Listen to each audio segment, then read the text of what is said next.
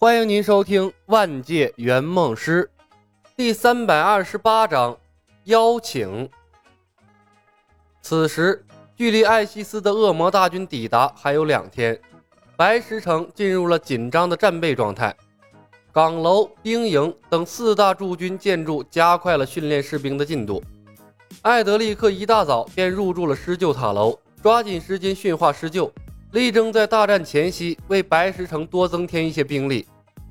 程东东履行作为城主的职责，招募了一个冒险者，分给他两个骑兵，让冒险者出城去催缴税收，把白石城附近几个矿场的资源运送回来。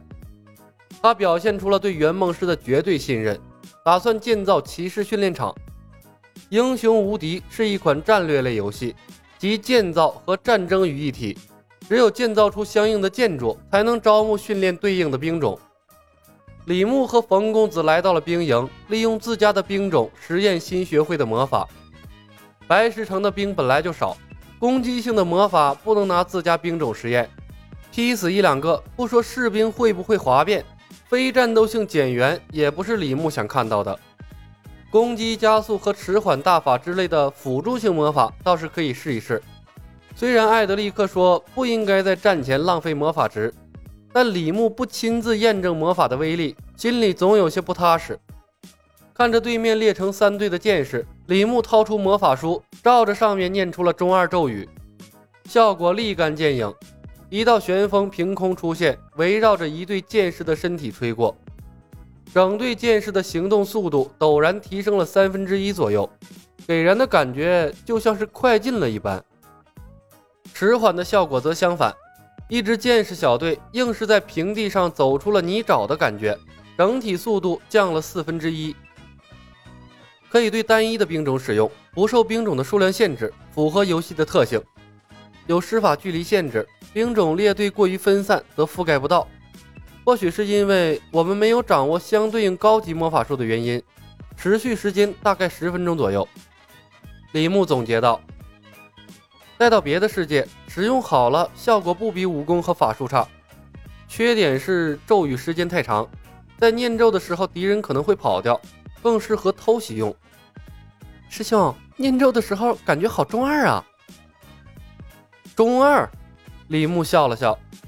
元素诸神真符告蒙，风雷化电速发扬声，摄伏诸魔急急如律令。换成这样是不是就好多了？冯公子抿嘴一乐，师兄真别说，这么念的话，瞬间高大上了许多，很像是天师正统呢。都是一个意思。李牧笑看了冯公子一眼，有时候我会有种感觉，西方的神话说不定都是参照我们来的。就比如这个魔法神剑，也许就是咱们老祖宗的掌心雷改编的。有机会学了仙术，估计也是类似的咒语。中二不中二的先不说。回头多练练绕口令，把嘴皮子练利索点，估计能加快施法速度。师兄，智慧树咱们到底是有还是没有啊？冯公子不再纠结咒语的问题。没有人物面板，咱也没个参考标准啊。还有初级土系魔法、中级土系魔法、高级土系魔法之类的技能，究竟怎么才算掌握了？我还惦记着飞行奇术和异次元之门呢。我也不是很清楚，等地盘扩大了，找几个学院进去研究一下。按照艾德利克的说法，在战场上领悟相当于升级。除此之外，女巫小屋、学院和路上的学者都有可能教导技能。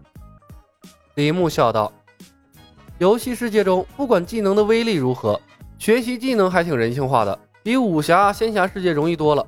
抓住机会，在这个世界多搞些东西。”嗯。冯公子深以为然的点头。傍晚时分，艾希斯的部队距离白石城大概将近一百公里。李牧针对艾希斯发动了牌局邀请。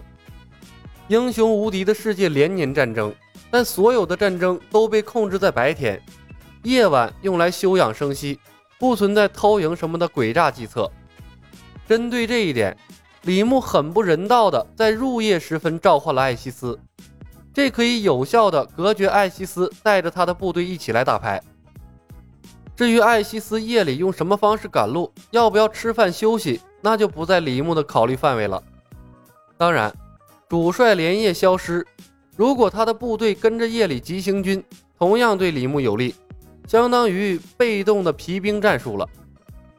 夜里无事，次日，李牧踩着飞剑出去转了一圈，没有看到艾希斯的身影，看来他的脚程没那么快。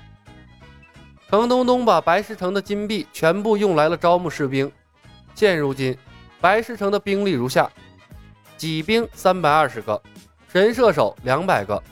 皇家施救三百个，剑士五十名，所有的士兵都被程东东安排到了城墙上，并对他们分派了合理的位置，准备应对接下来的攻城战。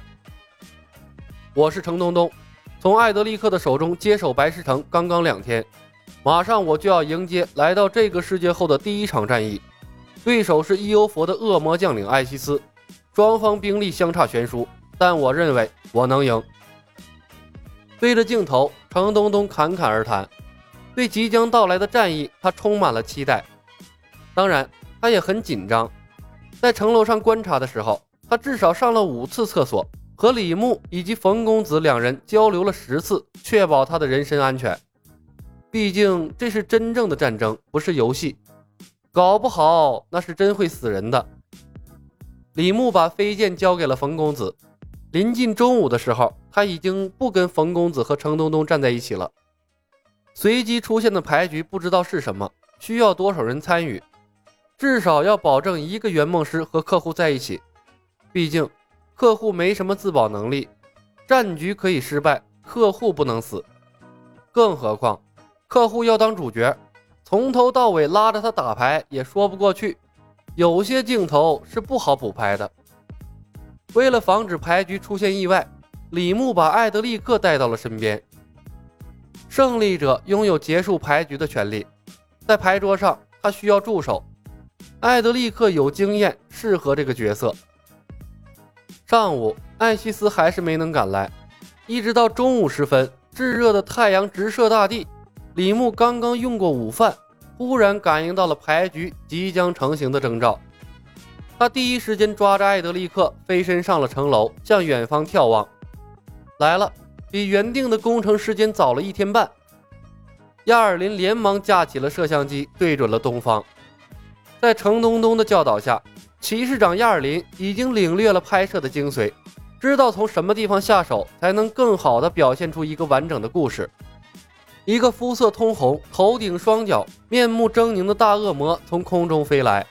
他腰间挂着一柄红色的赤龙剑，身穿绿色龙甲，披着红色的魔法披风，看上去勇猛威武。不过他的目光却有些呆滞。一路上，艾希斯不停地给自己施加攻击加速的魔法。他笔直地穿越森林和草丛上空，直奔李牧而来。接到牌局的邀请人，不管愿不愿意，一定会用他们掌握的最快方式赶来打牌，不眠不休。这是强大的规则之力，在他的身后是稀稀拉拉的恶魔大军，这支部队同样被施加了攻击加速的魔法。恶魔和烈火精灵两个会飞的兵种勉强能追上艾希斯，可怜的邪神、长角恶魔、地狱三头犬等等，一路上追着他们的主帅披荆斩棘，穿森林越草原，一个个精神萎靡，都快跑吐血了。队伍稀稀拉拉，散得老长，一眼望不到边儿。一副牌局，李牧强行打破了英雄无敌世界不能夜行军的规矩，摧毁了敌军的士气。三个恶魔副将紧追在主帅的身后，他们焦急万分，轮流向艾希斯的身上释放驱魔、疗伤等增益魔法，试图让他们的主帅恢复神智，却无济于事。看到了这样一支军队。艾德立刻面露喜色，偷偷看了一眼李斯特，果然这一注押对了。程东东看着城下还没开始打仗，就已经变成残兵败将一般的敌军，张了张嘴想阻止亚尔林继续拍摄，可迟疑了片刻，又放弃了这个想法。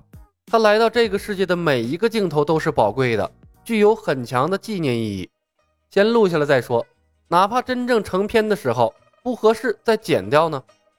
眼瞅着艾希斯直奔城墙而来，城头上的神箭手弯弓搭箭，对准了艾希斯。李牧晃动手指，用一线牵给冯公子发了个信号，扯着艾德立刻飞身跃下了城墙。